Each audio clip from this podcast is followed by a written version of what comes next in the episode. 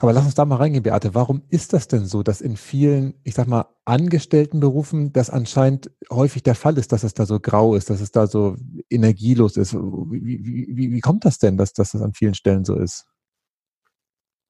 Ja, das ist echt eine gute Frage. Ich glaube, dass das ähm, sehr stark oft gefördert wird, dieses Rumjammern, dieses Negative. Wir bekommen halt dafür ganz viel Aufmerksamkeit.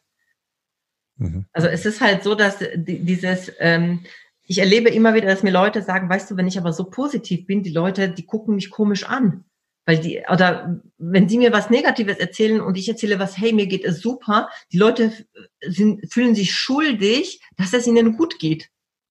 Okay. Wo ich dann denke so, ja, ich kann das auch ein Stück nachvollziehen. Ich hatte das nämlich auch, wenn früher, weißt du, wenn, wenn es mir gut ging und ich habe gesagt, ja, das, das und das funktioniert richtig gut. Ja, aber das und das ist noch falsch, damit der andere sich besser fühlt, dass es nicht alles so hundertprozentig super ist. Mhm. Also ich glaube, das ist einmal diese, dieser Drang, irgendwie eine Aufmerksamkeit zu bekommen über das Negative, das ist zum einen das und zum anderen ist aber schon auch das in Unternehmen, was ich erlebe, dass die Menschen einfach sich so gar nicht mit der Vision des Unternehmens identifizieren, mit den Werten des Unternehmens und deshalb brennen sie auch nicht dafür, was sie tun. Und dann tun sie Dienst, Dienst nach Vorschrift und Dienst nach Vorschrift macht halt nicht wirklich Spaß, weil du das dahinter nicht siehst. Und deswegen zum Beispiel, wenn ich mit Unternehmen arbeite, mit Führungskräften, da ist so immer meine Frage, okay, was ist das große Ganze? Warum machst du das, was du machst? Was sind denn die Werte? Und vor allem nicht nur, dass sie irgendwo geschrieben stehen an der Wand, sondern wie äußern sie sich im Alltag? Hm. Wo sehe ich das, dass ihr Respekt als wichtigen Wert habt? Wo sehe ich das? Ganz oft höre ich das, aber ich merke das nicht im Miteinander, im Umgang miteinander. Das sehe ich schon, wenn die Leute irgendwas erzählen, sagt einer was, meldet sich und die anderen verdrehen die Augen. Ist das respektvoll? Das ist Alltag. Hm. Und da müssen die Werte gelebt werden, sonst bringt es nichts. Ja, und, und das ist, ähm, das sagt sich so leicht und ich glaube auch, wenn ich das, ähm, wenn ich das in Teams sage, weißt du, was sind so die Werte und was sind eure Regeln, was sind so die Teamregeln, äh, da kommt das auch wie aus der Pistole geschossen. Das ist, alle wollen irgendwie das Gleiche was vergessen wird, dass das ein Prozess ist, wie das wirklich auch gelebt wird. Und vor allem, dass es auch ein Prozess ist, das sich auch anerkennt. Also, weil wenn diese Werte nicht gelebt werden, muss ich das ja auch ansprechen. Also ich muss das ja auch sagen, hey, hör zu, das und das ist so aus meiner Sicht nicht wirklich unser Wert, den wir leben. Was machen wir damit? Also es ist immer wieder, dass du darüber sprechen musst. Immer wieder. Und das ist natürlich, ich würde nicht sagen mühsam, aber es ist halt längerer Weg, als wenn du dann einfach irgendwie so weitermachst wie, wie bisher. Nur was vergessen wird, dass am Ende des Tages dich das sehr, sehr viel kostet. Aber viele Leute denken, naja, das kostet mich halt so viel Zeit, wenn ich da so jetzt in, de, in der Tiefe arbeite und so viel Raum für Kommunikation gebe. Was passiert halt, wenn du dem nicht den Raum gibst? Und wenn du den Raum eben nicht gibst, um da eine gute Basis zu schaffen, kostet dich das am Ende viel, viel mehr Zeit, viel, viel mehr Ressourcen und unter Umständen natürlich auch Leute, die gehen. Ja. Das glaube ich, das stimmt. Und ja. ich gerade nochmal reinversetzt in, in die Unternehmen, wo ich war. Ähm, ich gebe dir recht, ja, es ist immer wieder anstrengend sozusagen, die, die Werte, wobei ich finde es ja schon gut, dass wenn du Teams hast, die die Werte schon mal kennen, das ist ja schon mal der erste gute Schritt, aber die dann auch wirklich umzusetzen, da bin ich bei dir. Das ist immer ja. wieder Fleiß notwendig, immer wieder sich, ich sag mal, erden und sagen, okay, das wollen wir machen und da müssen wir rein, bin ich voll bei dir. Ich finde, hier passt die Frage vielleicht ganz gut, ähm, wo wir bei den Werten sind, was der Begriff Nachhaltigkeit bei dir praktisch äh, bedeutet. Ich habe ja immer diesen Wald vor Augen, mhm. wo man immer nur so viel ernten sollte, wie mhm. nachwächst äh, und übertragst dann ja in verschiedene Lebensbereiche. Was ist das Bild, was du hast, Beate, wenn du an Nachhaltigkeit denkst? Was ist das? Mhm. Ähm, also du hast mich ja anmoderiert, äh, also mit dem Thema nachhaltig äh, erfolgreich oder nachhaltig, nachhaltig, glaube ich, auch die Glaubenssätze zu verändern. Ich würde das vielleicht auf diese Ebene bringen, weil so das mein Thema ist, mit dem ich arbeite.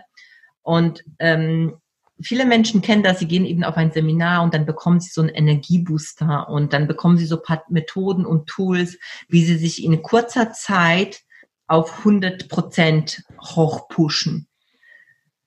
Und dann gehen sie zurück in ihren Alltag und meistens nach einer Woche spätestens sind sie da, wo sie waren. Und das ist für mich nicht nachhaltig. Mhm.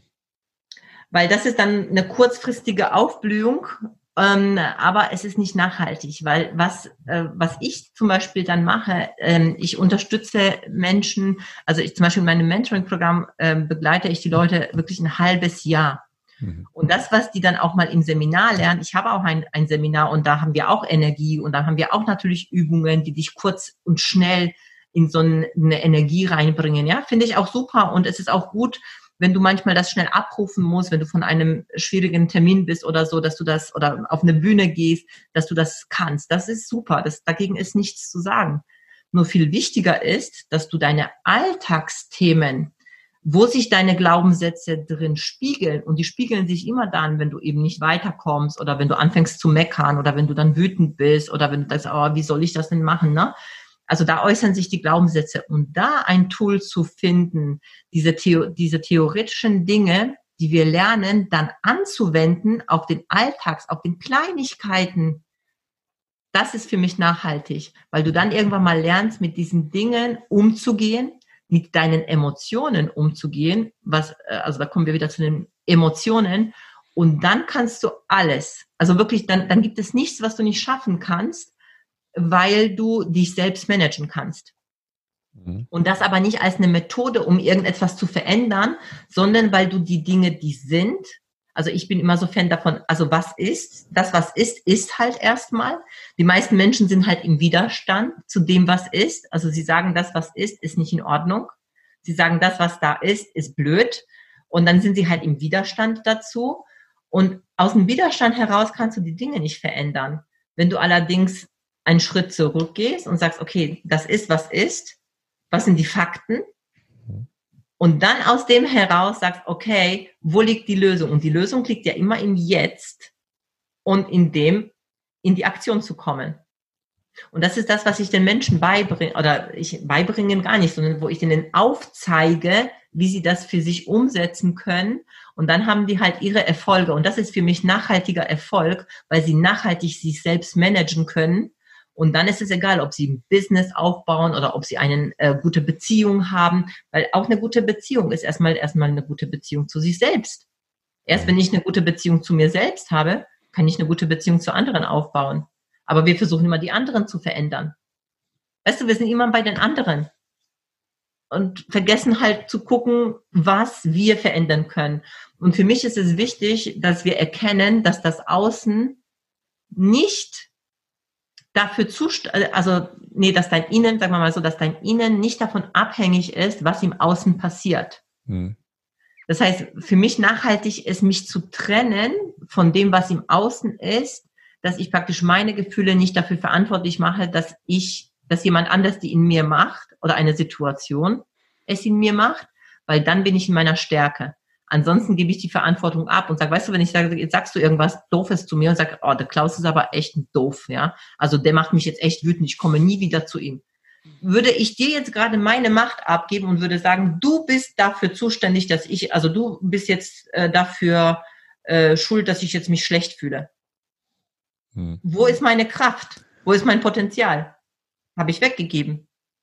Und das ja. machen halt die meisten Menschen im Alltag. Das ist wieder genau das, genau was du, das bei Tony Robbins ja vor 20 Jahren in einem Buch gelesen hast. Ja, da schließt sich der Kreis, weißt du, und das ist so krass, weil eben mit diesem, mit diesem Satz hat es gestartet. Und weißt du, ich habe 20 Jahre, naja, vielleicht 15, ich weiß es nicht, ja, irgendwann mal, wo, wobei ich schon auch merke, dass ich natürlich ich, mich auch immer wieder weiterentwickle und diese Dinge noch mehr und noch tiefer äh, verstehe. Also du entwickelst dich ja immer weiter ich habe so lange gebraucht, um das wirklich zu verstehen, obwohl ich vom Kopf her, und das ist genau der Punkt, viele Menschen, für die ist es auch nicht mal neu wahrscheinlich, was ich hier sage. Hm. Die sagen, ah ja, kenne ich, ja, stimmt, ist innen und außen, ja, ist miteinander in, in, in Balance, ja. Gehen Sie raus und machen die Verantwortung, also weißt du, und dann regen Sie sich über die Politik auf.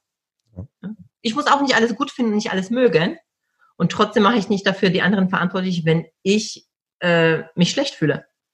Ja. Ich gucke sofort nach Ihnen. Und deswegen ist der Unterschied zwischen, was ist äh, Verstehen vom Kopf her, aber was ist wirklich das Verstehen mit deinem ganzen Körper, mit deinem ganzen Sein und das zu leben. Und, und, wie kann man das dann verstehen? Sind das immer Erfahrungen, die man machen kann, um, um das praktisch in den Körper reinzubekommen? Oder gibt es da noch andere Wege, um das zu erfahren? Also äh, also für mich war tatsächlich dieser, ähm, die, ich, ich bin ein Fan davon, mit Coaches zusammenzuarbeiten, die einfach weiter sind, als man selbst ist. Oder wenn man dorthin kommen will, wo, wo ich hinkommen will. Und für mich war eben ich viel, ich habe viel theoretisches Wissen angesammelt, ich habe viel gelesen, ich habe viele Seminare erlebt. Für mich war der Schlüssel tatsächlich diese Begleitung durch einen Coach. Ich habe einen amerikanischen Coach, der mich da einfach komplett resettet hat wo ich auf einmal diese Dinge, die ich wissentlich, also die ich vom Wissen her hatte, wo ich auf einmal das verstanden habe, weil er die Dinge aus meinem Alltag, also meine Alltagsprobleme, eben das, was ich heute auch im Mentorings mache, als Beispiele genommen hat und ich praktisch das verändern konnte. Das ist ein Unterschied.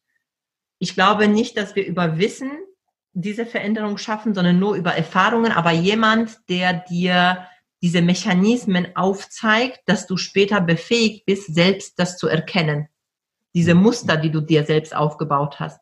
Weil Glaubenssätze ist nichts anderes als ein, ein Muster, was du hast, ein Automatismus, wie du denkst. Also ich sage immer, Gedanken und Emotionen sind Gewohnheiten. Weil du eine Bedeutung einer Situation gibst und meistens ist die halt, wenn, wenn du dich schlecht fühlst, ist es halt eine negative Bedeutung. Aber es gibt tausende andere Bedeutungen, die du einer Situation geben könntest.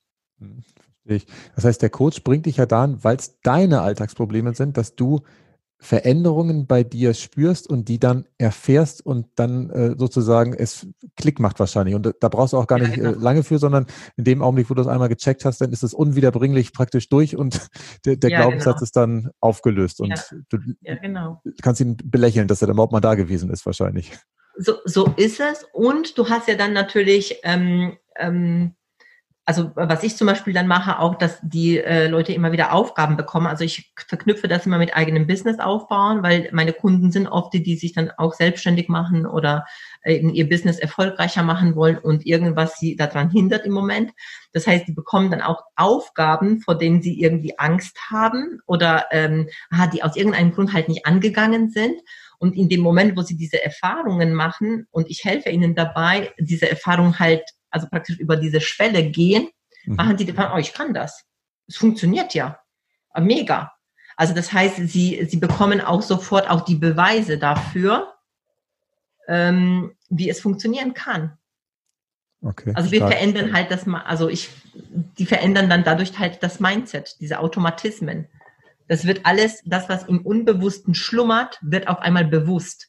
Und alles, was bewusst ist, kannst du verändern. Alles, was unbewusst ist und ein Automatismus ist, kannst du nicht verändern, weil wie, wenn du nicht weißt, was du hast. Hm. Das stimmt.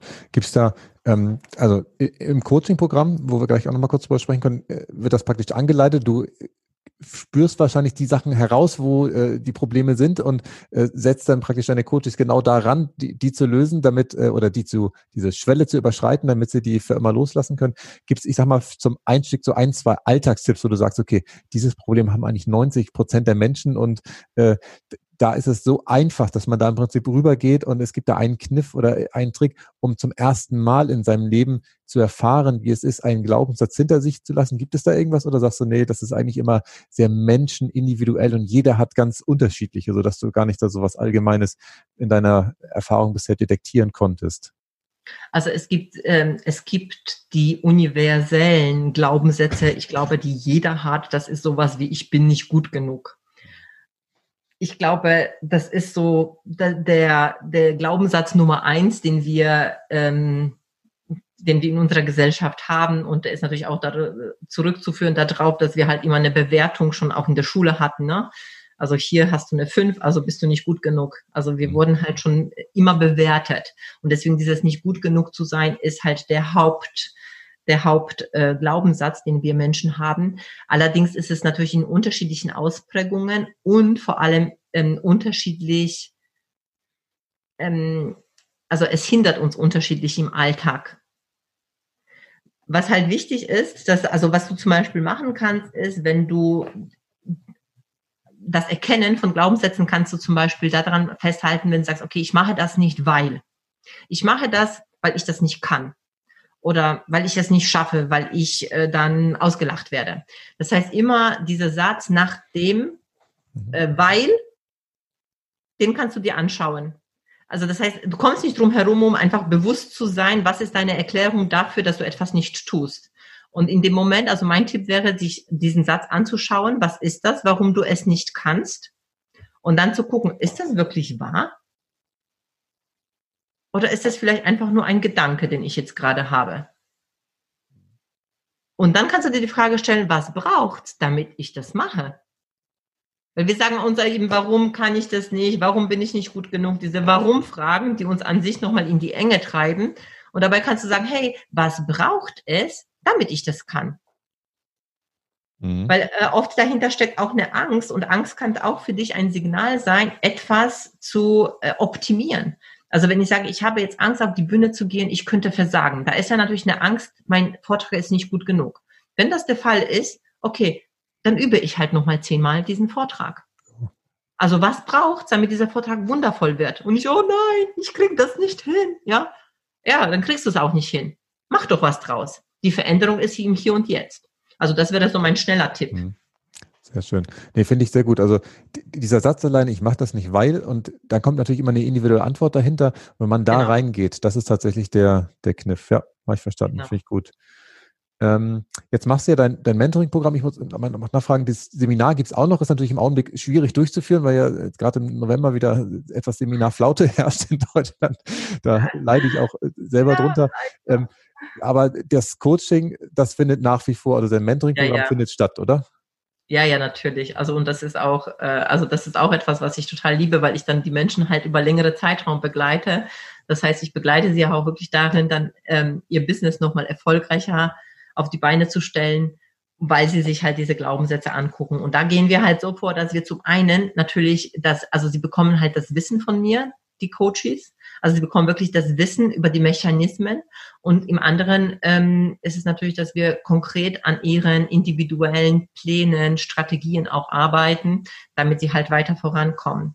Und der Schlüssel, also auch, also wie ich zum Beispiel arbeite, wenn die, also ich arbeite nur mit Leuten, die wirklich eine Veränderung auch wollen und die bereit sind, auch Dinge zu machen, die unbequem sind. Also da checke ich vorne, also jeder muss mit mir sprechen. Also es ist ähm, tatsächlich so, dass die dann durch so ein, durch so ein Onboarding äh, durchgehen und die bekommen ein Coaching-Profil, wo sie sich ganz im Klaren sind dann, was ist das, was sie gerade hindert? Wo wollen sie hin? Was wollen sie erreichen? Warum bin ich diejenige, die denen helfen kann? Also das heißt, sie stellen sich schon einfach so auf diese, auf dieses Mentoring-Programm so ein, ähm, wo ich dann weiß, wenn sie das machen, also wenn sie bis dahin mit mir mitgehen, dass sie dann auch erfolgreich sein können, wenn sie diese Dinge durchziehen. Okay, spannend. Das heißt, unterwegs verlierst du wahrscheinlich auch viele, die dann irgendwie äh, nicht antworten oder das nicht vorbereiten oder die dann womöglich dann doch nicht den Drive haben, überhaupt durch dieses, diesen Onboarding-Prozess durchzukommen. Ist das so oder äh, kommen da alle Eigentlich durch? Nicht, nee. Äh, also es ist halt so, dass wenn die Leute, also wenn die Leute schon mit mir ins Gespräch kommen und äh, sie sagen ja, sie wollen das, ähm, also das sage ich ja schon im ersten Gespräch. Das heißt also entweder sie sagen, nee, das ist mir zu tief, kann schon sein, dass jemand sagt, nee, das ist mir zu tief, oh, zu nachhaltig, oh, das ist Veränderung, ja. Äh, dann ist es schon rum nach dem ersten Gespräch. Okay. Aber wenn Sie nach diesem ersten Gespräch sagen, ja, das ist genau das, was ich will, weil bis jetzt alles nicht funktioniert hat. Ja, also ich habe ja viele Leute, die sagen, ja, ich habe schon so viele Seminare gemacht, ich habe schon so viel und bin von einem zum anderen und komme immer noch nicht in die Umsetzung. Und das heißt, also, und das sind halt oft meine Kunden, die dann sagen, ich habe ja schon so viel gemacht und komme nicht weiter. Und wenn sie dann praktisch an diesem Punkt stehen, ist ja der Schmerz auch groß, weil die Leute viel in sich investiert haben und trotzdem diesen Schlüssel nicht bekommen haben, weil es eben nach einer Woche dann wieder weg ist, ganz mhm. häufig. Und dann verliere ich niemanden, weil wenn sie dann Ja sagen, dann machen die das, weil da haben sie schon committed. Okay, stark. Und ähm, da hast du dann immer eine Gruppe, die dann über einen gewissen Zeitraum von dir begleitet wird oder äh, starten die genau. alle, weiß nicht, zwei Monate oder, oder wie ist da das der, der Rhythmus? Also ich mache das tatsächlich, ähm, also ich, also es gibt ja viele Coaching-Programme, wo dann die Leute so immer wieder reinkommen. Ich habe immer eine feste Gruppe, bis mhm. höchstens acht Leute in der Gruppe, die wirklich sehr, sehr eng miteinander arbeiten, weil ich mache zum einen die Einzel, also diese individuelle Betreuung, das ist, sage ich mal, so meine Stärke, dass ich die Leute wirklich eins zu eins coache, plus die Gruppen Also die bekommen dann nochmal Gruppencoaching, ja. Mhm. Das heißt also, diese Gruppe, die besteht dann über drei Monate, sind zwölf Gruppencalls und danach begleite ich immer noch die Leute, dass ich sage, nach drei Monaten bin ich immer noch für die Leute da, wenn irgendwas ist. Wir können ja nochmal einen Call machen oder es gibt eine private Gruppe, die bekommen auch meine Handynummer, wir haben eine WhatsApp-Gruppe mit Inspirationen.